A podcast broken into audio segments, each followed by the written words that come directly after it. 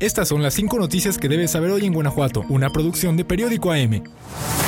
Uriangato presentó una innovadora plataforma virtual para el octavo Encuentro Internacional de Alfombristas. Este espacio digital, creado con una inversión de 40 mil pesos, ofrece 13 GB de contenido visual en 360 grados, que incluye desde la elaboración de tapetes hasta recorridos virtuales por los 6 kilómetros de arte en las calles. Hubertino Zamudio, líder de desarrollo económico, destacó la importancia de adaptarse a la era digital para acercar esta tradición a quienes no pueden asistir presencialmente. La plataforma, accesible desde cualquier dispositivo con conexión a Internet, representa un salto hacia la virtualidad para compartir el patrimonio cultural de Uriangato con el mundo. Javier Ochoa, técnico y fotógrafo del proyecto, resaltó la compatibilidad del sitio web con todos los dispositivos y la adaptación para lentes de realidad virtual ofreciendo una experiencia inmersiva única. La presentación de esta tecnología tendrá lugar el domingo 18 de febrero a las 6 de la tarde prometiendo una nueva forma de experimentar la riqueza cultural del municipio. Además del encuentro de alfombristas, la plataforma se enriquecerá progresivamente con más contenido y recorridos virtuales por los atractivos turísticos de Uriangato. Este martes 6 de febrero se reveló la lista de artistas que se presentarán en la Feria de las Fresas 2024, la cual se realizará en las instalaciones del Inforum de Irapuato del 15 al 31 de marzo, y también se dieron a conocer los precios para la llamada fila cero del Teatro del Pueblo, que incluso ya están a la venta. Algunos espectáculos que habrá en el Teatro del Pueblo serán Matiz, Caifanes, Banda El Recodo, Grupo Pesado, Drake Bell y Manuel Turizo, Santa Fe Clan y Carlos Rivera, mientras que en el Palenque estarán Karim León, Julián Álvarez, Gloria Trevi y Fuerza Régida. El costo del acceso a la Feria de las Fresas será de 20 pesos de lunes a miércoles y de 50 pesos de jueves a domingo. Los niños menores de 1 metro y 20 centímetros, adultos mayores y personas con discapacidad entrarán gratis. La venta de boletos para garantizar un lugar es por mesa, por lo que se tienen que comprar mínimo 4 boletos por artista. De acuerdo a la página boletiland.com, la forma en la que se acomodarán los lugares son en terrazas, dejando las mesas a los costados del escenario y la parte de enfrente para el público en general. El precio de boleto depende de la fila en la que esté la mesa de la terraza. Estas están numeradas con letras de la A a la F y cada una tiene un costo diferente. Los boletos más baratos son para Matiz, que se presentará el 15 de marzo. El boleto va desde los 200 hasta los 800 pesos, teniendo de diferencia solo 100 pesos entre cada fila, mientras que los boletos más caros son del rapero guanajuatense Santa Fe Clan, quien se presentará el 27 de marzo. El precio para poder ver al intérprete de Debo Entender es de 1.300 pesos el más barato y el más caro llega hasta 2.000 pesos.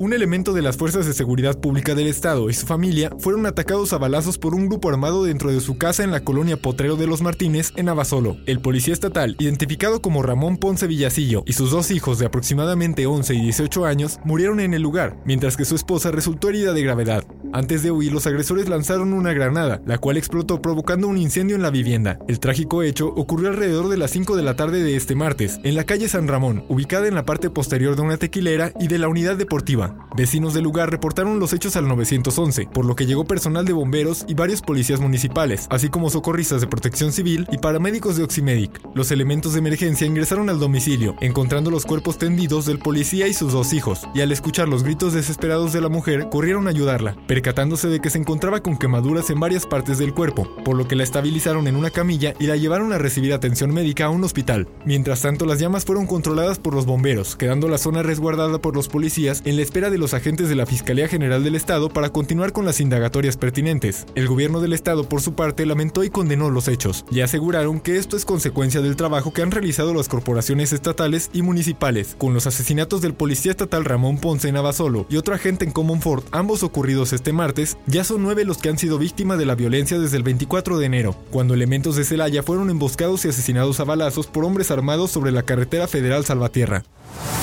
Desde hace cuatro meses, el secretario de Gobierno de Guanajuato, Jesús Oviedo Herrera, no ha atendido los llamados para reunirse con el colectivo Ángeles de Pie por Ti de Salvatierra, aunque se espera que esta pueda llevarse a cabo en los siguientes días, afirmó Angie Almanza, vocera de este grupo de buscadoras. Desde el 2021, el colectivo ha pedido apoyo de los gobiernos estatal y municipal para que el predio donde se encontraron 81 cuerpos en octubre del 2020 pase de ser conocido como un sitio de exterminio a un memorial en honor a las víctimas de desaparición. La activista mencionó que la recuperación y transformación del terreno, ubicado en el barrio de San Juan, a unas cuadras del centro de la ciudad, también urge para que no siga siendo usado para cometer más delitos, algo que advirtió sigue ocurriendo. Esto debido a que en la última búsqueda realizada en junio del 2023 asegura que encontraron casquillos, celulares y la cartera de un joven desaparecido en Salvatierra, cuyo cuerpo fue localizado en Tarimoro. La Secretaría de Gobierno, por su parte, confirmó a través de su enlace de comunicación social que hay un acuerdo con las representantes de este colectivo para una reunión esta semana y analizar sus peticiones respecto al proyecto solicitado, así como dar seguimiento a los apoyos. Angie Villa Almanza detalló que el colectivo ya tiene hasta la maqueta, aunque aún no se ha comprado el predio en particular, y resaltó que hace falta voluntad política tanto de funcionarios estatales y municipales como del dueño del predio para llegar a avances concretos. Sus declaraciones se dieron tras la presentación del documental El lugar de la memoria Retorno a Salvatierra, la mañana de este martes en el aula magna de la Universidad Iberoamericana de León. En él aparecen testimonios de varias familias afectadas, como la de Javier Barajas y Tránsito Piña, cuyos hijos fueron asesinados, la maestra Lupita y el buscador Javier.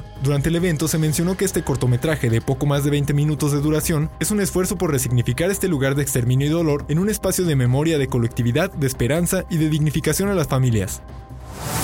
Tras sufrir una hemorragia cerebral, una leonesa regaló una segunda oportunidad de vida al donar sus órganos y tejidos, lo cual beneficiará hasta 80 personas. A través de un comunicado, la delegación del IMSS en Guanajuato informó que la mujer de 59 años sufrió muerte cerebral debido a una hemorragia cerebral y aseguró que esta es la segunda procuración de órganos realizada en el Hospital General Regional número 58 del IMSS en León en lo que va del año. Iris Lisette Escobar Muñoz, encargada hospitalaria de donación de órganos y tejidos con fines de trasplante en dicha unidad médica, detalló que en esta procuración se obtuvieron hígados, riñones, piel y tejido musculoesquelético, órganos y tejidos que serán trasplantados en diferentes hospitales. El hígado fue llevado al Hospital General de México, Dr. Eduardo Lisiaga. La piel y el tejido musculoesquelético fueron llevados al Banco Estatal de Tejidos del Estado de México, mientras que los dos riñones permanecerán en León, en el Hospital de Especialidades número 1 del Centro Médico Nacional del Bajío del IMSS. La doctora destacó que con esta procuración pueden beneficiarse hasta 80 pacientes que requieren los órganos o tejidos obtenidos, por lo que considera importante que la población haga conciencia para incrementar la donación voluntaria.